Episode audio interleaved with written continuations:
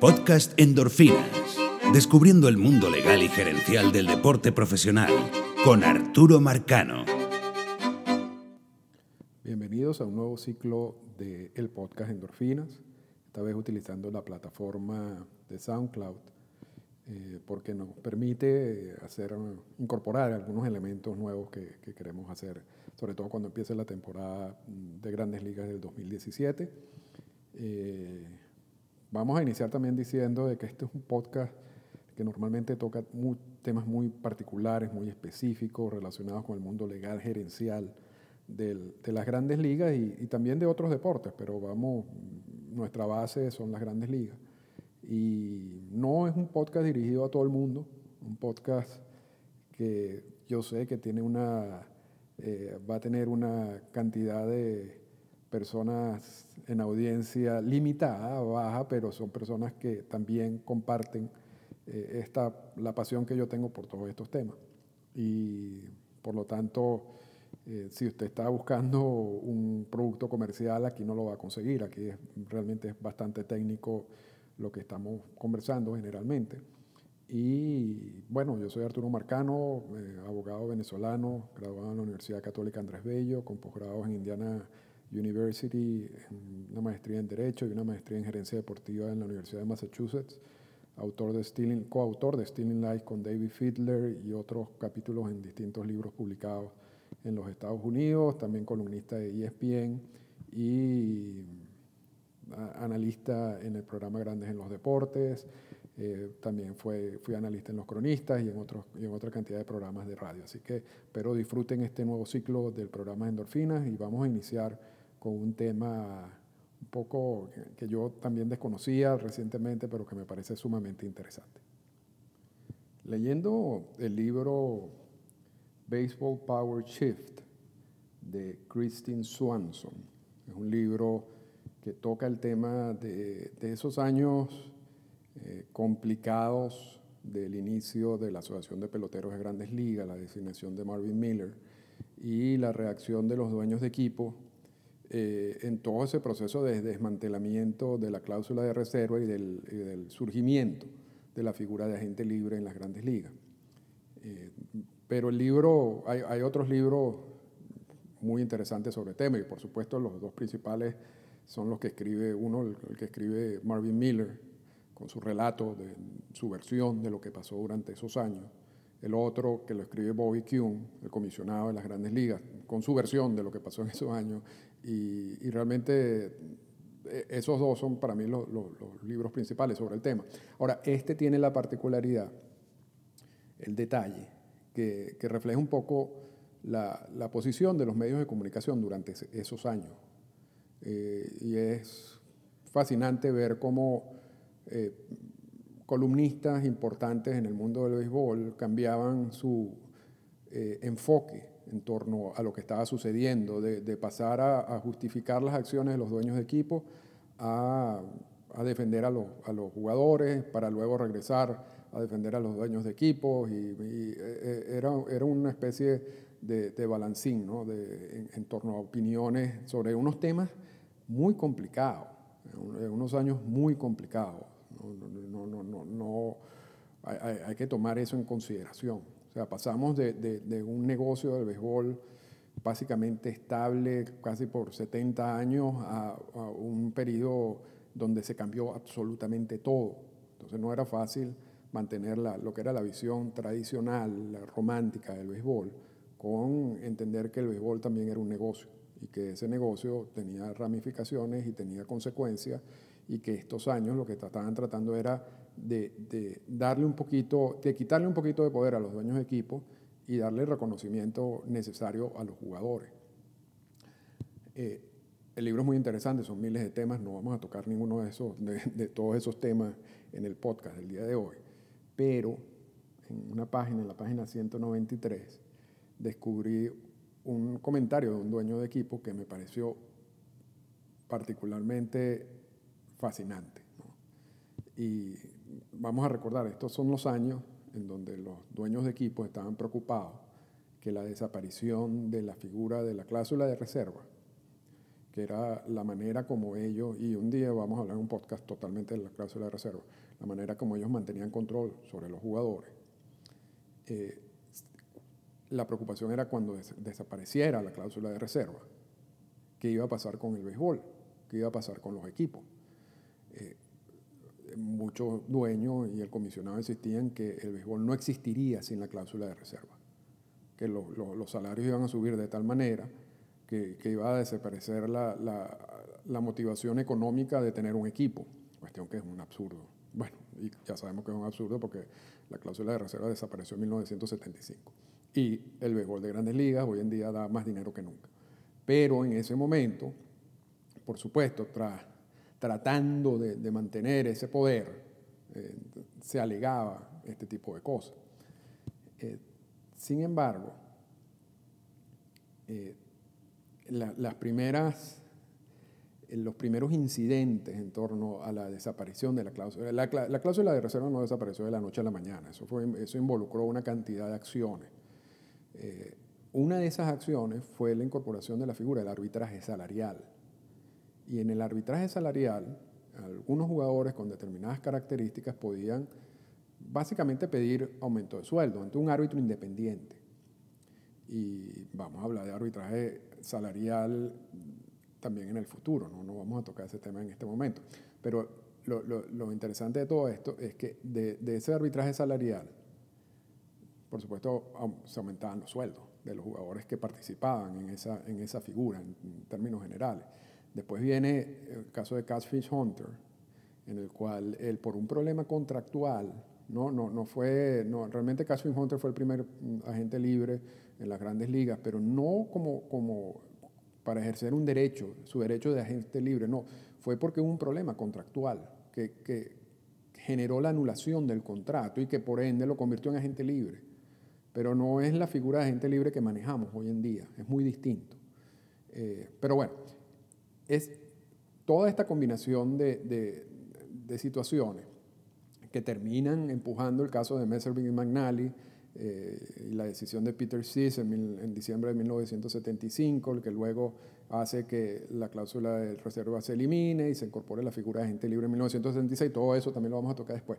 Pero lo, lo, interesante de todo esto es que los dueños de equipo ya estaban preocupados antes, antes de esa decisión de Peter Sis en 1975. Entonces, una de las estrategias que ellos diseñaron como para defender su, su poder era decir, bueno, cada vez, y esto, repito, esto está en la página 193 del, del libro que mencionaba. Eh, el libro, repito, se llama Baseball Power Shift. Entonces, la estrategia de los, de los dueños de equipo en estos años, estamos hablando de los, de los 1900, entre 1970 y 1975, era buscar la manera en que el fanático viera los aumentos de sueldo de una manera negativa.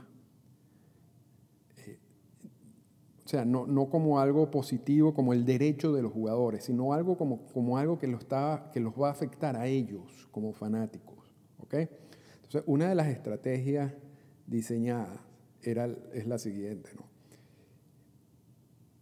Buscar dar el mensaje de, de que cuando un equipo firma un agente libre, o cuando un equipo da un aumento salarial muy grande, eso se va a, ir, se va a ver reflejado automáticamente en el aumento de las entradas y de los costos de, los, de, todos los productos que se consumen en el estadio. Vean, vean, entiendan lo que estoy diciendo. ¿no? Cada vez que un equipo contrata a un jugador, la estrategia era aumentar los tickets, aumentar la cerveza en el estadio, la comida en el estadio, para que al final el fanático sienta rabia contra el jugador, no contra el equipo, porque el equipo va a crear esta, esta idea de que lo tienen que hacer para entonces recuperar esa inversión. Resulta que ya para 1974, 73, donde, donde está ocurriendo todo esto, ya las entradas no eran el ingreso principal de los equipos. Ya, ya en ese momento ya eran los derechos de televisión. Hoy en día y esto también eh, merece la pena otro, otros capítulos de endorfina. Hoy en día las entradas y, las ventas en los estadios tampoco, están muy lejos de ser la, la vía de ingresos principales de los equipos.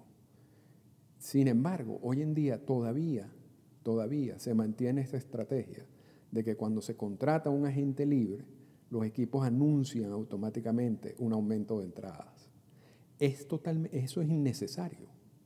Eh, no, tiene ninguna justificación económica, pero se mantiene esa estrategia de, de, asociar, de vincular el precio de las entradas con el pago de los salarios. Y yo no sé si hoy en día, como quizás haya ocurrido en esos años, en los 70, eh, genera una sensación de rabia, ¿no? Entre los, entre los fanáticos, me dice, bueno, tengo que pagar más entradas porque contrataron a, David Price el año pasado, el equipo de Boston, que costó más de 200 millones de dólares. Entonces, bueno, yo tengo que terminar pagándole el sueldo a David Price.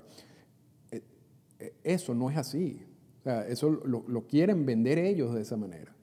Y mucha gente en los medios de comunicación se repiten eh, esa situación de los... o, ese argumento que, nació en ese momento y que seguimos usando. Si uno ve muchos estudios económicos sobre los ingresos y, de los equipos de grandes ligas se da cuenta de que es totalmente innecesario subir los precios de las entradas después de la contratación de un agente libre. De hecho, muchas veces los equipos se desmantelan, no hacen contrataciones importantes y los precios de la entrada se mantienen. ¿Por qué no bajan en esos casos? Bueno, eh, hay, veces, y no lo digo todo, hay veces en que hay equipos que tienen tan mala asistencia que tienen que empezar a buscar eh, ponerse creativos con los precios de las entradas, con los paquetes y todo eso. Pero si uno realmente, los equipos no deberían mantener precios de entradas bajos y no lo hacen porque quieren maximizar esa vía de ingreso, bajo la justificación de que se puede vender más fácil. O sea, yo puedo decir, oye, yo estoy haciendo lo posible, estoy invirtiendo en el equipo, ustedes ayúdenme, paguen más por la entrada. Eh, al final lo que uno le está haciendo, lo que está haciendo el fanático es dándole más dinero a los dueños de equipo. Eh, lo, otro que, que, la gente no maneja mucho hoy en día y que también ayuda a explicar un poco por qué se ha mantenido esa estrategia, es que casi, y eso salió en un juicio reciente, esta, esta cifra que voy a decir, Casi el dos tercios de las entradas que venden los equipos de grandes ligas son entradas corporativas. Y no estoy hablando de las suites corporativas que ya tienen todos los estadios. Estoy hablando de entradas, las, que están detrás del home, las que están detrás de primera, las que están detrás de tercera. Muchas de esas entradas, según ese documento, que es un documento que tenía eh, información de MLB, la mayoría de esas entradas, las llamadas premium, son entradas corporativas.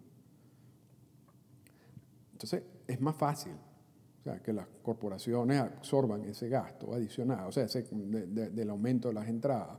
Eso no va a generar ningún tipo de problema. Vas a, mantener una base eh, importante de abonados y una base económica importante que te va a, que, te va a ayudar a, generar más dinero para tus arcas, para el equipo.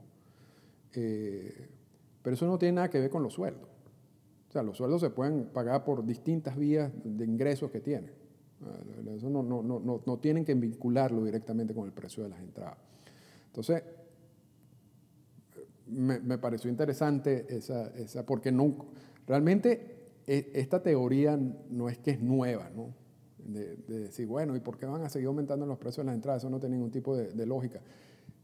Pero no, yo nunca había visto realmente el origen de todo esto. Y tiene mucho sentido. Tiene mucho sentido de que esa asociación, ese vínculo, se inicia en estos años en que los jugadores están empezando a recibir beneficios económicos de ser jugador de béisbol. Y entonces la estrategia de los dueños de equipo era, bueno, vamos a, voltearle el apoyo del fanático, que el fanático los vea mal, que los vean no como una persona que está en una industria de entretenimiento que genera 10 mil millones de dólares al año y que merece, porque además son estrellas en lo que hacen, así como las estrellas del cine, las estrellas del teatro, las estrellas de, la música, eh, estos son estrellas del béisbol y que deben recibir parte de, la torta, ¿no? de, estos ingresos que está generando eh, eh, la liga y el deporte. Y, y, esa fue la manera en que se diseñó a mediados de 70 esa estrategia que se ha mantenido a través de los años hasta el día de hoy. Antes, cuando, cuando los ingresos por entradas eran lo que realmente eran los únicos ingresos de los equipos, no había necesidad de vender este tipo de estrategias porque los dueños de equipos ponían el sueldo que ellos quisieran. O sea, y para eso existía la cláusula de reserva. Una vez que empieza a cambiarse el negocio del béisbol, empiezan a, salir las familias tradicionales que tenían los equipos y empiezan a venir corporaciones a adquirir los equipos, empiezan entonces a disfrutar de los ingresos de los derechos de televisión, del aumento del valor del equipo en el mercado, de otros tipos de ingresos. No es necesario este, hacer esa vinculación entrada-salario, pero se mantiene, se mantiene y yo no creo que vaya a dejarse de usar porque es fácil es fácil de vender. La gente lo entiende como un concepto lógico porque no, porque no van a, un poquito más allá a entender cómo funciona el, el negocio del béisbol. Pero con eso terminamos el punto de hoy. Esta fue una presentación del podcast Endorfinas. Para comunicarse con nosotros, escríbanos a las siguientes cuentas en Twitter arroba Arturo Marcano y arroba Endorfinas Radio.